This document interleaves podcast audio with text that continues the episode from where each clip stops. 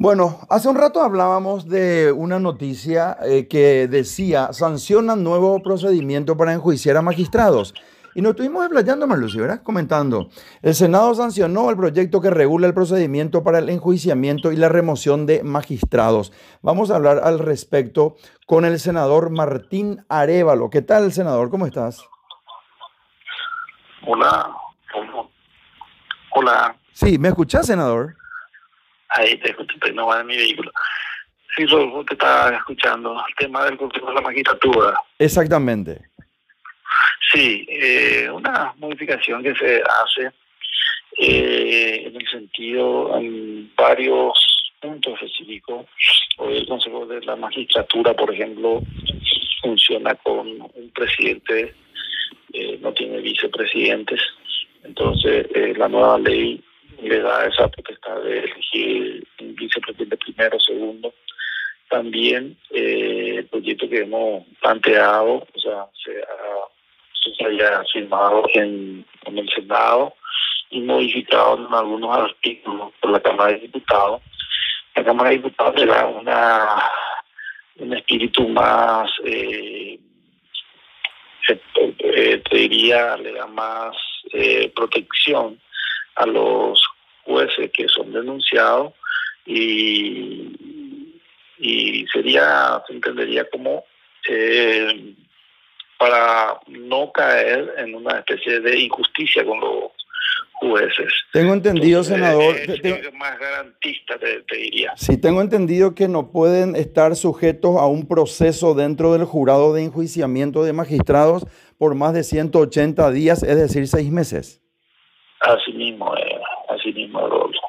Entonces, eh, eh, había esa, dos lagunas y con esta con este proyecto que han presentado algunos colegas, y como te decía, eh, el, día de ayer hemos aprobado y hemos aceptado las modificaciones que han introducido en la Cámara de Diputados y ahora va al Ejecutivo. Seguramente vamos a ver si el Ejecutivo promulga eso y entra en rigor.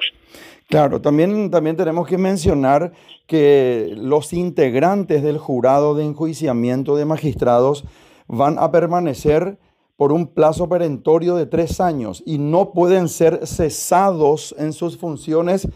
Y eh, eso, eso también es así, porque antes, eso también fue una modificación. Sí, eh, ahora, eh, tres años, eh, pueden ser reelectos eh, y eh, como en la Cámara de Diputados, eh, después de dos años creo que se planteó la, la salida de el diputado Roa. Sí, Romero Roa. Romero Roa. Entonces, ese tipo de cosas ya con esta ley ya no puede ocurrir. Entonces, también ese es un punto que se agregó la, el tiempo de la duración. Por ejemplo, representante del Consejo de la Magistratura sí eh, marca eh, claramente que el periodo de mandato son de tres años, tanto de diputados y senadores, y eso se respeta. Entonces, en el jurado de enjuiciamiento no estaba bien estipulado y ahora estipulamos bien. Van a tener un sueldo similar, similar a los de los ministros de corte y no pueden tener un doble salario. Otra modificación. Sí, eh, de por sí los que están ahí, eh, los senadores y diputados no cobran salario eh, todo. Ya. Eh, ellos perciben lo que, o sea, cargo de diputado o cargo de senadores que están ahí, eh, están ahí, pero no, no, cobran ningún salario. Y eso continúa así. Tal para los, los otros integrantes, por ejemplo, el, como que se llaman los electos los abogados, sí tienen un salario y no pueden ganar más que los ministros de la Corte. Yo no puedo dejar de preguntarte, senador, porque vos eh, sos un político y un buen político, por cierto. Eh, no puedo dejar de preguntarte acerca de el abrazo entre Rodolfo Friedman y Horacio Cartes. ¿Qué opinión te merece? Parece que se cortó. Así. Vamos a retomar, vamos a retomar. Quiero que me responda esa pregunta el senador. Vamos a, vamos a retomar. Sí, ¿me escuchas, senador? Retomamos, senador, ¿me escuchas? Sí, sí, ahí te escucho, Bueno, te voy a reformular la pregunta porque la audiencia se quedó prendida, la audiencia cuando yo te decía ¿qué opinión te merece el abrazo republicano entre Rodolfo Friedman y Horacio Cartes? He visto tu comentario y estoy riendo. ¿Cuál comentario mío? Decime, ¿cuál comentario mío? ¿Viste el que, el que puse en Facebook? Sí, donde le reclamaba un poquito que tiene que hacer algunas aclaraciones. No, el tema, mira, mira, yo no tengo problema en hablar de, de, de, mí, pero después yo quiero saber qué pensás vos. Yo lo que le digo a mí, yo nunca le dije a Rodolfo Friedman Alfaro que es culpable. Yo lo único que, le, que, que siempre le estoy pidiendo y le voy a seguir pidiendo y le voy a seguir reclamando es que aclare que aclare qué pasó con el dinero de la merienda de los niños.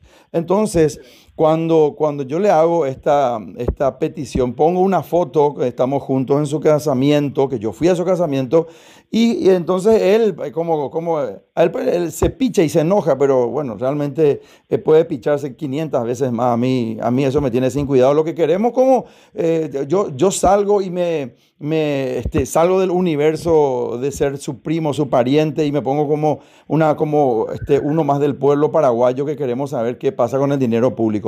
Bueno, ¿y vos qué pensás acerca del abrazo republicano entre Rodolfo Friedman y Horacio Cartes? Bueno, eh, en el marco de la campaña política de la lista 1, eh, yo soy un respetuoso de la famosa frase, eh, el mejor amigo colorado, otro colorado, ¿verdad? Pero evidentemente tienen que demostrar una unidad en el departamento de Guairá y bueno, Horacio es una pieza importante de engranaje eh, del partido, ¿verdad? Entonces, creo yo que Rodolfo tiene su equipo político que ganó algunas intendencias y bueno, hoy necesita el respaldo de Horacio y por lo tanto se desplazó hasta la casa de Horacio y, bueno, ahí tuvieron el abrazo republicano. Eh, Horacio está haciendo con la mayoría de los referentes y, demostrando un poquito también que está muy comprometido con la lista 1, porque te soy sincero, una cosa es la foto, otra cosa es eh, en el interior del pensamiento de, de, ellos, de Horacio especialmente. Yo sé que eh, ese abrazo le habrá costado eh, alguna tensión, ¿verdad? Pero eh, creo yo que su compromiso con la lista 1 hace que, un renunciamiento, sobre todo sobre eh, motivos particulares, le, le llevan a algo superior por el partido. Yo tengo, eh, bueno, las informaciones que tenemos es que el equipo de Rodolfo Friedman en el cuarto departamento del Guairá no es que ganó algunos eh, distritos o intendencias, sino que ganó creo que el 85-90%. Arrasaron ellos allá. Eso, esa es una realidad. O sea, tiene un peso político importante Rodolfo Friedman en el departamento del Guairá. Y lo otro que me comentaron, que quiero... Eh, oye, viernes de chisme vamos a hacer. ¿Te parece? Vamos a hacer viernes de chisme. A, mí, a mí me comenta, ¿quién le llevó a Rodolfo Friedman a la casa de Horacio Cartes? ¿Quién fue el que le llevó? ¿Vos sabés quién le llevó? Ya, el que hace un poquito de mediador para la lista para este tipo de cosas es José Luis Calderete. Es cierto que el presidente Mario Audo Benítez personalmente le llevó a la casa de Horacio Cartes y que llegaron y que Rodolfo Friedman y Horacio Cartes entraron a la, al escritorio de Horacio durante 30, 35 minutos a solas los dos y después salieron y dijeron, bueno, ahora nos quitamos la foto. Lo que nosotros queremos saber, ¿qué es lo que estuvieron hablando durante 35 minutos en el escritorio de Horacio? Eso es lo que queremos saber. ¿Sabes qué, es lo que pasa, Rodolfo? Le estás hablando a un dirigente que no está ni con uno ni con otro. Acordate que yo estoy fuera hoy de de y no estoy en honor dorado. Yo tengo, yo dibuté una campaña independiente y estoy alejado de los movimientos, pero ni como, como chisme, la primera vez que escucho lo que vos me estás comentando. Entonces, eh, de buena gente, yo no tengo esa información y no, no, yo particularmente no estoy participando en ninguno de estos movimientos grandes. Pero ¿cómo vos jugás tu rol? Vamos a hablar que la política tiene un rol fundamental y por supuesto se, dentro del cuerpo colegiado del Senado eh, eh, eh, este, prevalece la política y, obviamente los universos que se coordinan en conjunto dentro del cuerpo colegiado para las votaciones, para la misma composición de quién es el presidente, el vicepresidente primero, quiénes están en las comisiones, etc. ¿Cómo, cómo, cómo, cómo votás vos hoy? Eh, Rodolfo Friedman, Lilian Samaniego, Cachito Salomón, está también ahí Martín Arevalo. Claro, eh, pero ellos son profesionalistas. Yo, hay cosas que de alguna forma que me parece que no está bien y directamente me voto en contra o más tengo o, hago lo que tengo que hacer de acuerdo a mi entender. yo no estoy comprometido en forma eh, sin razonamiento para acompañar todo lo que venga del Ejecutivo. Ya. Eh, una cosa es eh, la mayoría que, elaboramos en el Senado. Ahí sí jugamos con Caquito y algunos compañeros que están ahí. Pero con referencia a temas atinentes al Poder Ejecutivo, yo siempre eh, tomo mi propia, mi propia decisión. El vicepresidente. Separo, separo, separo bien las cuestiones del Ejecutivo. El vicepresidente primero de la Asociación Nacional Republicana Partido Colorado, el doctor José Alberto Alderete, dijo, estas próximas elecciones del 10 de octubre, las generales, va a ser un, plebiscito para ver cómo estamos parados para las generales del 2023. ¿Estás de acuerdo? Sí, muy de acuerdo. Yo creo que va a servir un poquito para medir la temperatura del partido y para el partido y la oposición también, ¿verdad? Yo veo que la oposición, por ejemplo, en Asunción, está dividido, eh, incluso jugando un poco a boicotear a su propio a su propio candidato, la oposición. Ante esa situación, yo creo que el Partido Colorado va a ganar Asunción. Y eh, Ciudad del Este está peleado se está peleando bien. Son municipios importantes, ¿verdad? Creo yo que el Partido Colorado va a salir bastante fortalecido en estas elecciones municipales a nivel general. ¿Vos crees que hay una hegemonía dentro del Partido Colorado, hablando dentro de la Intendencia de Asunción, y que Nakayama, que es eh, ya no solamente el candidato del PLRA, sino que un conjunto de, de, unión de fuerzas que conforman la oposición o una nueva eh, o diferente este, propuesta electoral, ¿vos pensás que está, o sea, que, está debilitada la, la, oposición y que está fortalecido eh, Nenecho Rodríguez con, con los colorados, Martín? Yo de esa manera, eh, que hay algunas situaciones también en el partido que no hay una eh, diría, una unidad granítica del 100%, hay una unidad de 60% más o menos. Mm. Pero con, con toda esa situación le veo muy, muy mal, de igual manera, a la oposición. Pero ¿por qué le ves mal a, la oposición? No es que descabalgó Seba García, se unió el, el, Partido Demócrata Cristiano y toda su gente también, y un montón de concejales, todos trabajando por Nakayama. Le vimos a empresarias, a empresarios eh, eh, reunidos hace dos o tres días en el puesto de comando, gente de muy buen nombre y gente de peso eh, a nivel social y político también. ¿Por qué decir que está debilitada la oposición? ¿Vos pensás que eh, o me estás hablando por lo que ocurre con el concejal Augusto Wagner, por ejemplo, que es liberal, sin embargo, parece que coquetea con el hecho. No, eh, lo que yo siento nomás es una, un tino político que tengo de lo que normalmente pasa en capital. o sea, es un partido ya definido que, gana el Partido Colorado Entonces, ante esa situación, a 45, 46 días de las elecciones, que no veo que la oposición pueda revertir es porque eh, ante una alianza ya casi total en contra del partido y que, que a 45 días ya está definido, evidentemente no están haciendo bien las cosas.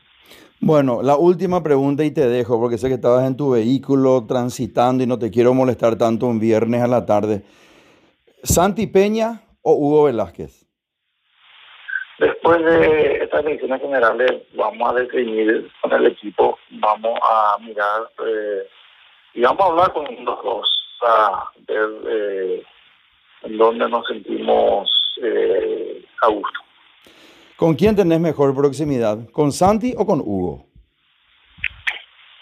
Mira, no, a los dos les conozco, pero muy así superficialmente. No, porque no, no, no. Vos jugás tenis con Santi Peña.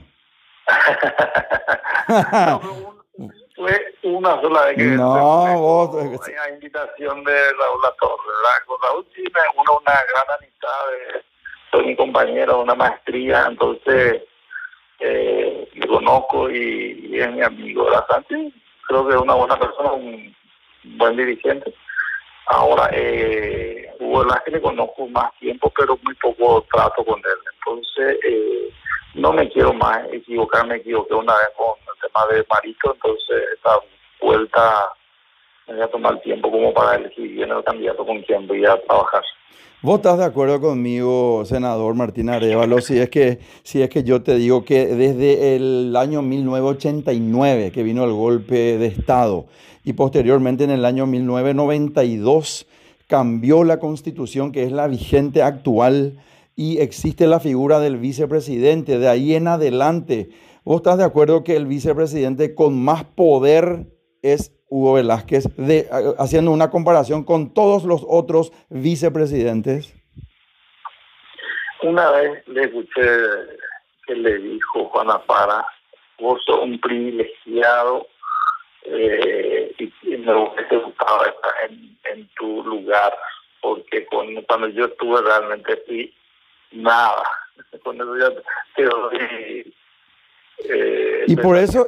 Vicepresidente que, que, que, estuvo con Horacio y que le reconocía Hugo que hoy él eh, tiene un poder importante dentro del gobierno. Muy importante, realmente tenemos que decir. Y vamos a acordarnos de algunos: Federico Franco, vicepresidente, Ángel Roberto Seifert, vicepresidente, Luis Alberto Castiglione, vicepresidente, Juana Fara, vicepresidente, por nombrar, por nombrar algunos. Ninguno tuvo el poder y se, se supo mantener con la cantidad de problemas que tuvo este gobierno, vamos a decir, sequía, inundaciones, eh, pandemia, pero un montón de cosas. Y igual Hugo se mantiene ahí como, como un vínculo importante de poder dentro del gobierno nacional como vicepresidente de la República. Así mismo, yo creo que después de mucho tiempo hay, está un vicepresidente que, que pasó el, el, poder normal que le compete al vicepresidente y, y sí se le siente como un vicepresidente con mucho poder. Bueno, si te invita mañana sábado a jugar tenis, Hugo, ¿verdad que te vas o no? Jugar tenis, sí, otra cosa de política. bueno, Martín, te mando un gran abrazo. Gracias por tu tiempo. Gracias, Rodolfo. muchas gracias. Conversamos con el senador Martín, Martín Arevalo. Eh, aquí en este programa. Vamos por Más Paraguay, Radio Primero de Marzo, 780 AM de la mega cadena de comunicación.